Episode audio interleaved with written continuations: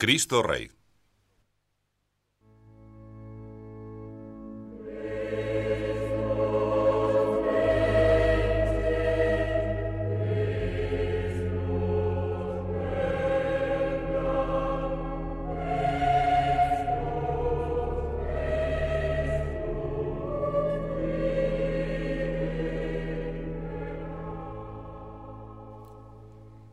Termina el año litúrgico y en el santo sacrificio del altar renovamos al Padre el ofrecimiento de la víctima. Cristo, Rey de santidad y de gracia, Rey de justicia, de amor y de paz, como leeremos dentro de poco en el prefacio. Todos percibís en vuestras almas una alegría inmensa al considerar la santa humanidad de nuestro Señor. Un Rey con corazón de carne como el nuestro, que es autor del universo y de cada una de las criaturas, y que no se impone dominando, mendiga un poco de amor, mostrándonos en silencio sus manos llagadas. ¿Por qué entonces tantos lo ignoran? ¿Por qué se oye aún esa protesta cruel? Nolumus ung reñare super nos. No queremos que éste reine sobre nosotros. En la tierra hay millones de hombres que se encaran así con Jesucristo, o mejor dicho, con la sombra de Jesucristo, porque a Cristo no lo conocen, ni han visto la belleza de su rostro, ni saben la maravilla de su doctrina. Ante ese triste espectáculo me siento inclinado a desagraviar al Señor. Al escuchar ese clamor que no cesa y que más que de voces está hecho de obras poco nobles, experimento la necesidad de gritar alto, Oportet illum reñare, conviene que Él reine. Muchos no soportan que Cristo reine. Se oponen a Él de mil formas, en los diseños generales del mundo y de la convivencia humana, en las costumbres, en la ciencia, en el arte, hasta en la misma vida de la Iglesia. Yo no hablo, escribe San Agustín, de los malvados que blasfeman de Cristo. Son raros, en efecto, los que lo blasfeman con la lengua, pero son muchos los que lo blasfeman con la propia conducta. A algunos les molesta incluso la expresión Cristo Rey por una superficial cuestión de palabras, como si el reinado de Cristo pudiese confundirse con fórmulas políticas, o porque la confesión de la realeza del Señor les llevaría a admitir una ley. Y no toleran la ley, ni siquiera la del precepto entrañable de la caridad, porque no desean acercarse al amor de Dios, ambicionan solo servir al propio egoísmo. El Señor me ha empujado a repetir, desde hace mucho tiempo, un grito callado servian, serviré. Que Él nos aumente esos afanes de entrega, de fidelidad a su divina llamada, con naturalidad, sin aparato, sin ruido, en medio de la calle. Démosle gracias desde el fondo del corazón. Dirijámosle una oración de súbditos, de hijos, y la lengua y el paladar se nos llenarán de leche y de miel. Nos habrá a panal tratar del reino de Dios, que es un reino de libertad, de la libertad que Él nos ganó. Quisiera que considerásemos cómo ese Cristo, que, niño amable, vimos nacer en Belén, es el Señor del mundo, pues por Él fueron creados todos los seres en los cielos y en la tierra. Él ha reconciliado con el Padre todas las cosas, restableciendo la paz entre el cielo y la tierra, por medio de la sangre que derramó en la cruz. Hoy Cristo reina a la diestra del Padre, declaran aquellos dos ángeles de blancas vestiduras a los discípulos que estaban atónitos contemplando las nubes después de la ascensión del Señor. Varones de Galilea, ¿por qué estáis ahí mirando al cielo? Este Jesús, que separándose de vosotros ha subido al cielo, vendrá de la misma manera que le acabáis de ver subir. Por él reinan los reyes, con la diferencia de que los reyes, las autoridades humanas, pasan, y el reino de Cristo permanecerá por toda la eternidad su reino es un reino eterno y su dominación perdura de generación en generación. El reino de Cristo no es un modo de decir, ni una imagen retórica. Cristo vive, también como hombre, con aquel mismo cuerpo que asumió en la encarnación, que resucitó después de la cruz y subsiste glorificado en la persona del Verbo, juntamente con su alma humana.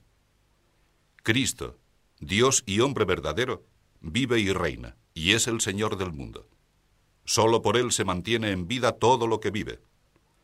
¿por qué entonces no se aparece ahora en toda su gloria? Porque su reino no es de este mundo, aunque está en el mundo. Había replicado Jesús a Pilato, Yo soy rey. Yo para esto nací, para dar testimonio de la verdad. Todo aquel que pertenece a la verdad, escucha mi voz. Los que esperaban del Mesías un poderío temporal visible se equivocaban, que no consiste el reino de Dios en el comer ni en el beber, sino en la justicia, en la paz y en el gozo del Espíritu Santo. Verdad y justicia, paz y gozo en el Espíritu Santo. Ese es el reino de Cristo, la acción divina que salva a los hombres y que culminará cuando la historia acabe, y el Señor, que se sienta en lo más alto del paraíso, venga a juzgar definitivamente a los hombres.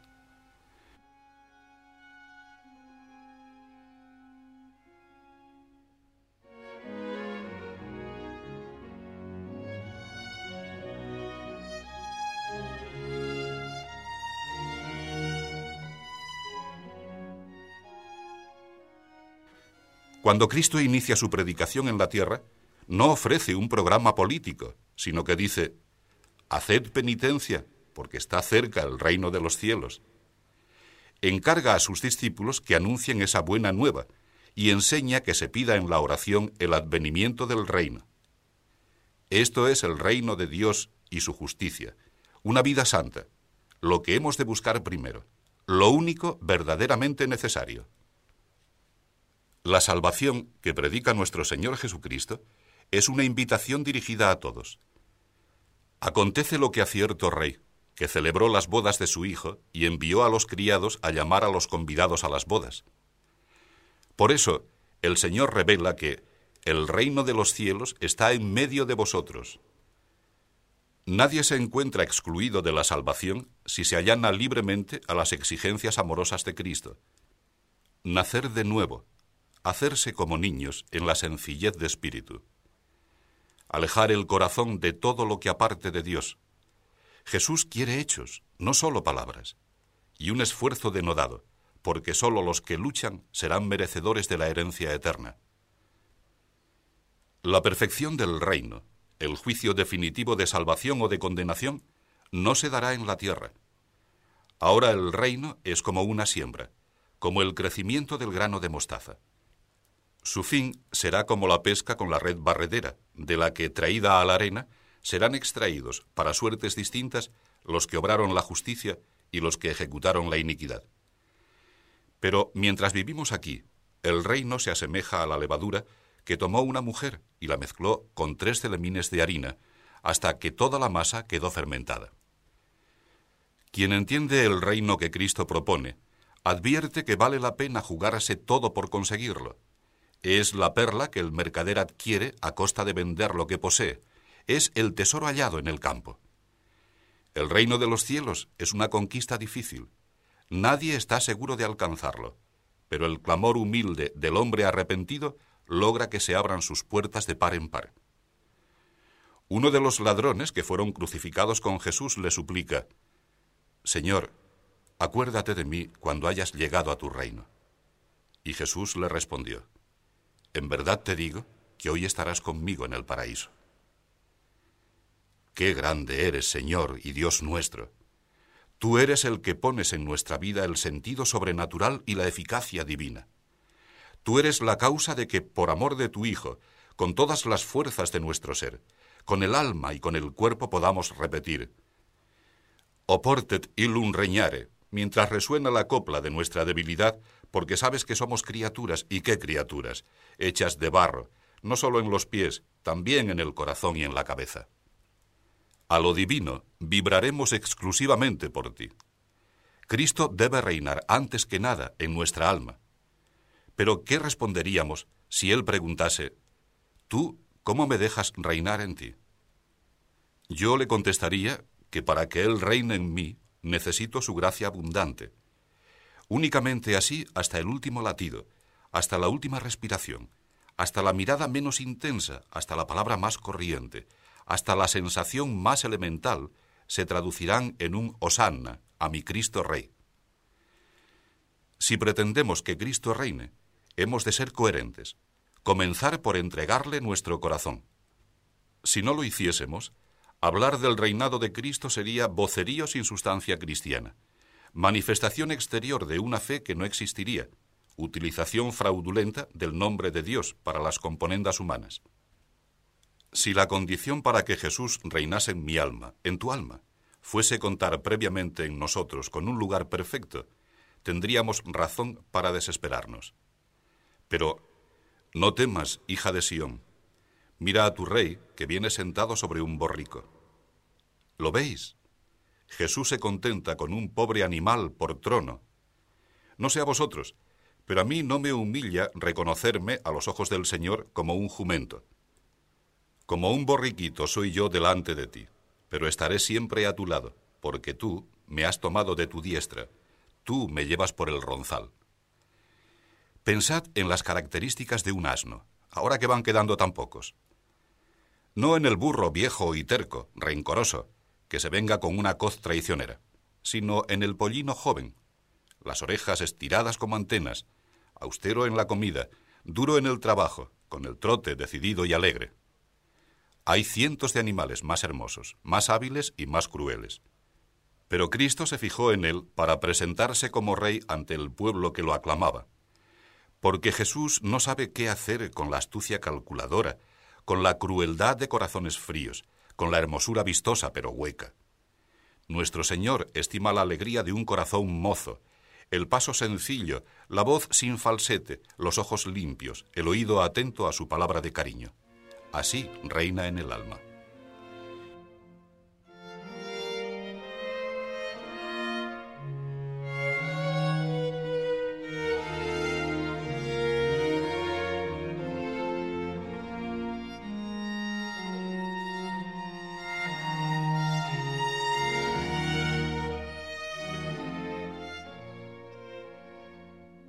Si dejamos que Cristo reine en nuestra alma, no nos convertiremos en dominadores, seremos servidores de todos los hombres.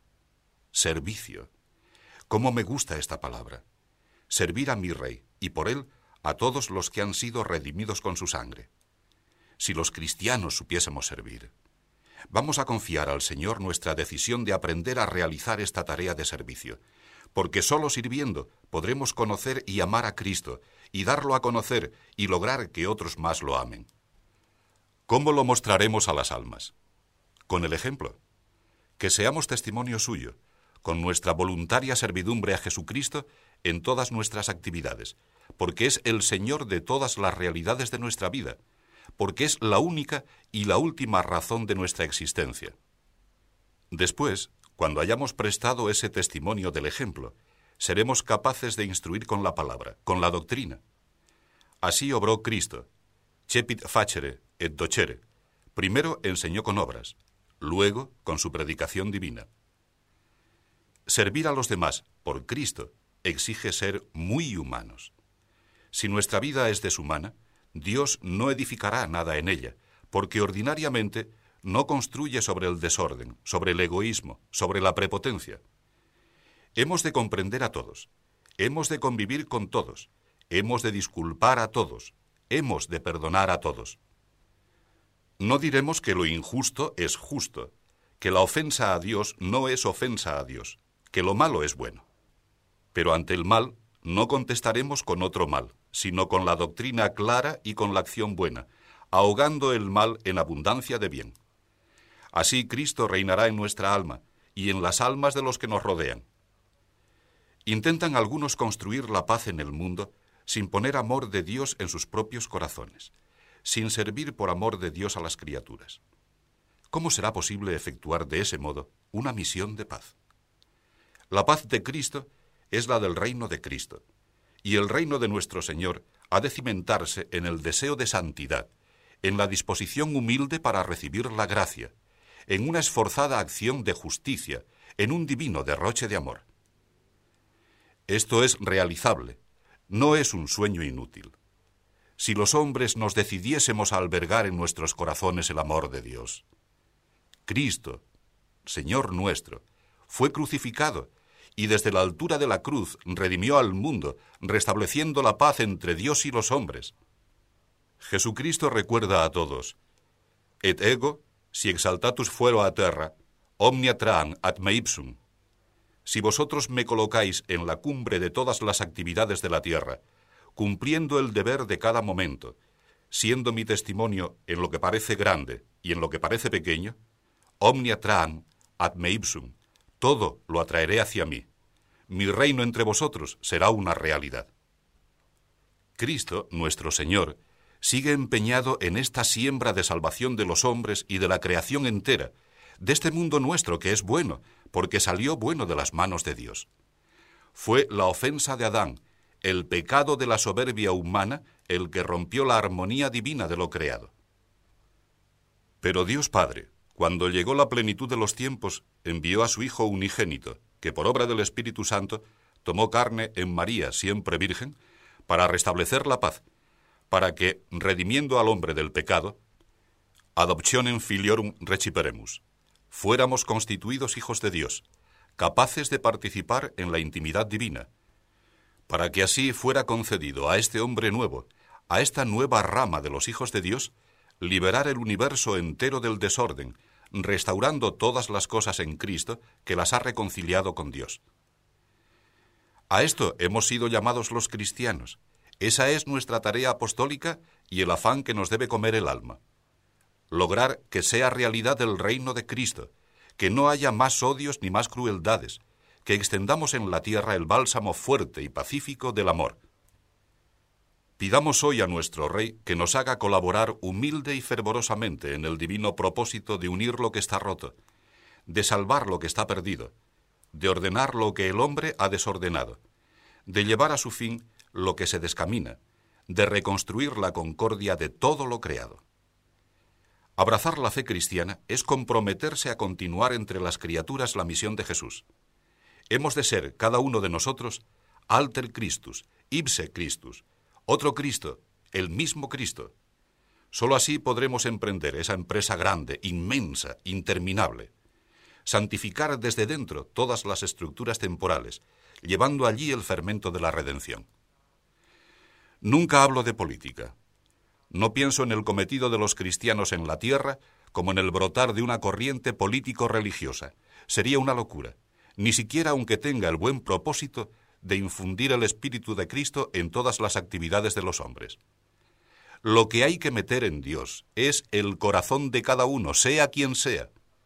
Procuremos hablar para cada cristiano, para que allí donde está, en circunstancias que no dependen sólo de su posición en la Iglesia o en la vida civil, sino del resultado de las cambiantes situaciones históricas, sepa dar testimonio, con el ejemplo y con la palabra, de la fe que profesa. El cristiano vive en el mundo con pleno derecho, por ser hombre. Si acepta que en su corazón habite Cristo, que reine Cristo, en todo su quehacer humano se encontrará bien fuerte la eficacia salvadora del Señor. No importa que esa ocupación sea, como suele decirse, alta o baja, porque una cumbre humana puede ser a los ojos de Dios una bajeza, y lo que llamamos bajo o modesto puede ser una cima cristiana de santidad y de servicio.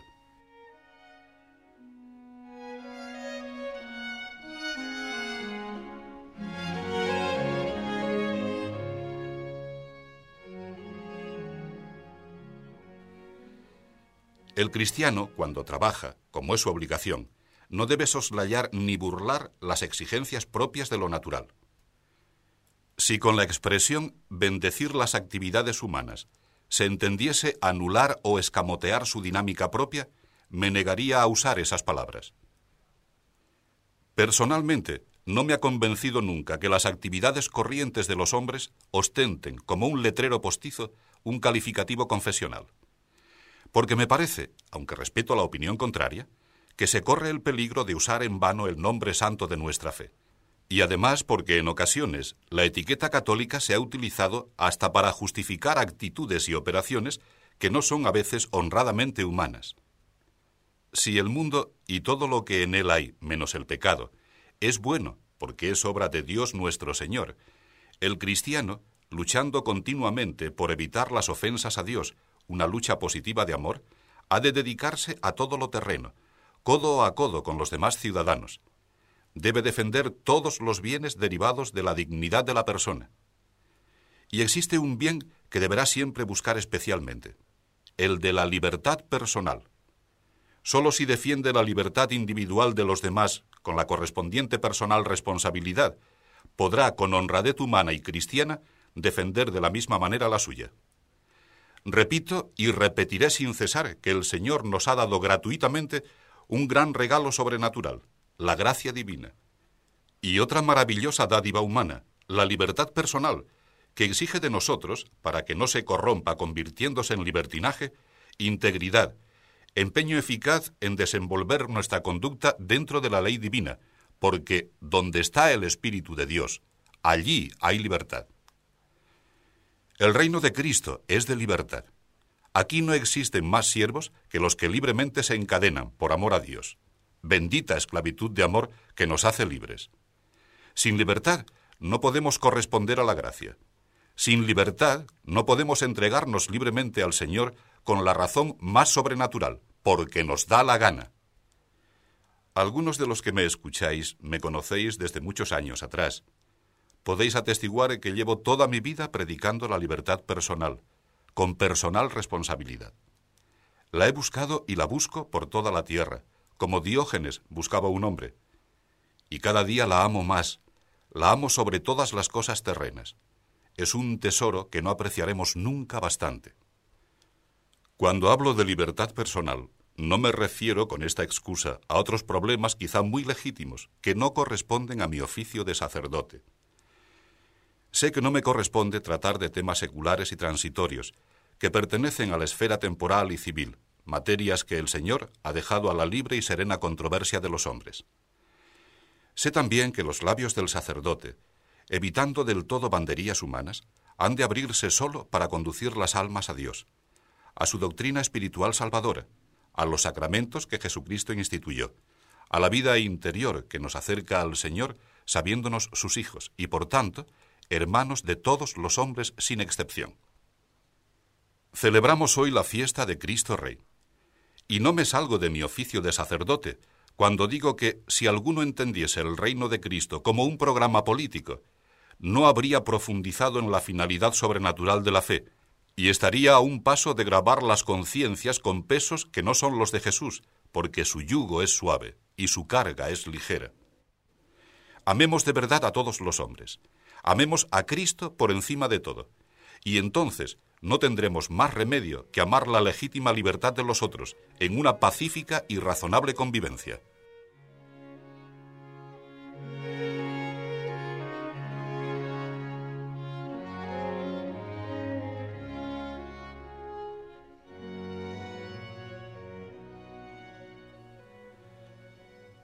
Me sugeriréis quizá, pero pocos quieren oír esto, y menos aún ponerlo en práctica. Me consta.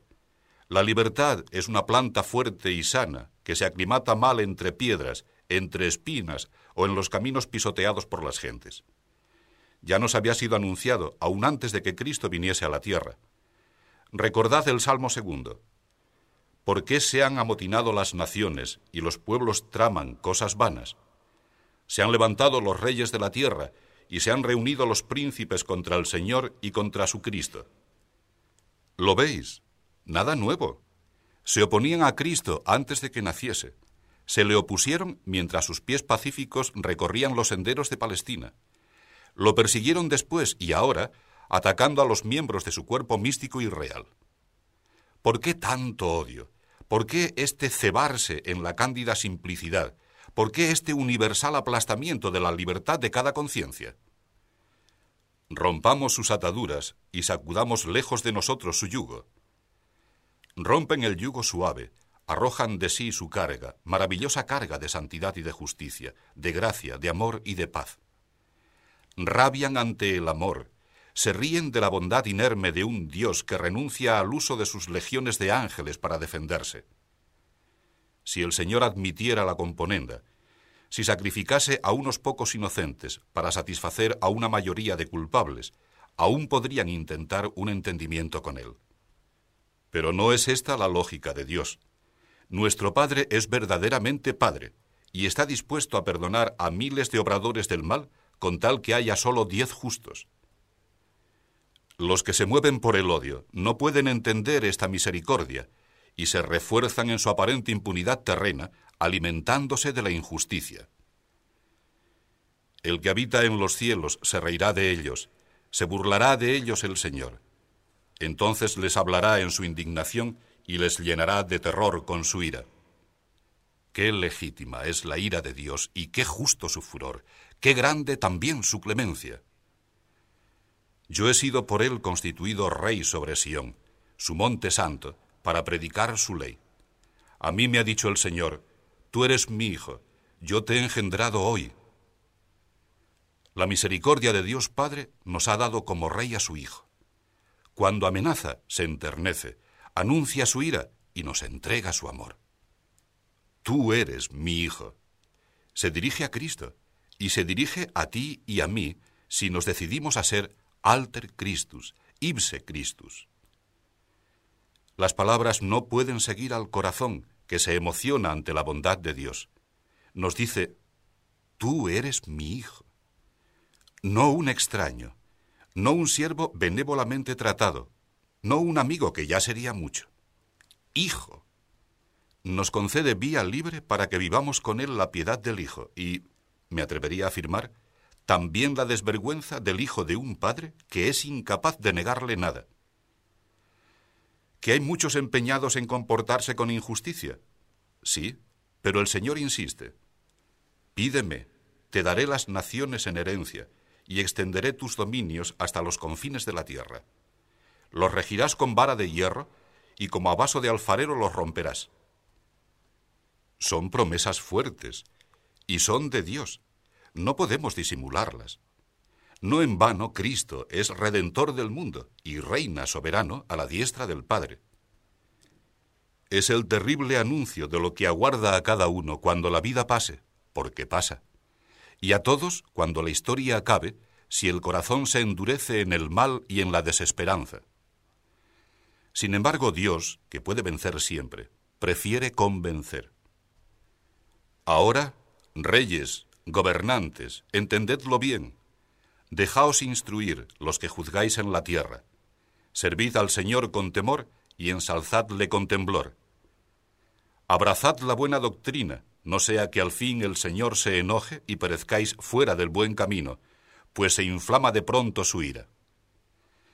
Cristo es el Señor, el Rey. Nosotros os anunciamos el cumplimiento de la promesa hecha a nuestros padres la que Dios ha cumplido delante de nuestros hijos al resucitar a Jesús, según está escrito en el Salmo segundo. Tú eres, hijo mío, yo te he engendrado hoy. Ahora pues, hermanos míos, tened entendido que por medio de Jesús se os ofrece la remisión de los pecados y de todas las manchas de que no habéis podido ser justificados en virtud de la ley mosaica. Todo el que cree en él es justificado. Mirad que no recaiga sobre vosotros lo que se haya dicho en los profetas. Reparad los que despreciáis, llenaos de pavor y quedad desolados, porque voy a realizar en vuestros días una obra en la que no acabaréis de creer por más que os la cuenten. Es la obra de la salvación, el reinado de Cristo en las almas, la manifestación de la misericordia de Dios. Venturosos los que a Él se acogen, tenemos derecho los cristianos a ensalzar la realeza de Cristo, porque, aunque abunde la injusticia, aunque muchos no deseen este reinado de amor, en la misma historia humana que es el escenario del mal, se va tejiendo la obra de la salvación eterna. Ego cogito cogitationes pacis, et non afflictionis. Yo pienso pensamientos de paz, y no de tristeza, dice el Señor. Seamos hombres de paz hombres de justicia, hacedores del bien, y el Señor no será para nosotros juez, sino amigo, hermano, amor. Que en este caminar alegre por la tierra nos acompañen los ángeles de Dios. Antes del nacimiento de nuestro Redentor, escribe San Gregorio Magno, nosotros habíamos perdido la amistad de los ángeles. La culpa original y nuestros pecados cotidianos nos habían alejado de su luminosa pureza. Pero desde el momento en que nosotros hemos reconocido a nuestro Rey, los ángeles nos han reconocido como conciudadanos, y como el Rey de los cielos ha querido tomar nuestra carne terrena, los ángeles ya no se alejan de nuestra miseria. No se atreven a considerar inferior a la suya esta naturaleza que adoran, viéndola ensalzada por encima de ellos en la persona del Rey del cielo, y no tienen ya inconveniente en considerar al hombre como un compañero. María, la Madre Santa de nuestro Rey, la Reina de nuestro corazón, cuida de nosotros como sólo ella sabe hacerlo. Madre compasiva, trono de la gracia. Te pedimos que sepamos componer en nuestra vida y en la vida de los que nos rodean, verso a verso, el poema sencillo de la caridad, quasi fluvium pacis, como un río de paz. Porque tú eres mar de inagotable misericordia. Los ríos van todos al mar y la mar no se llena.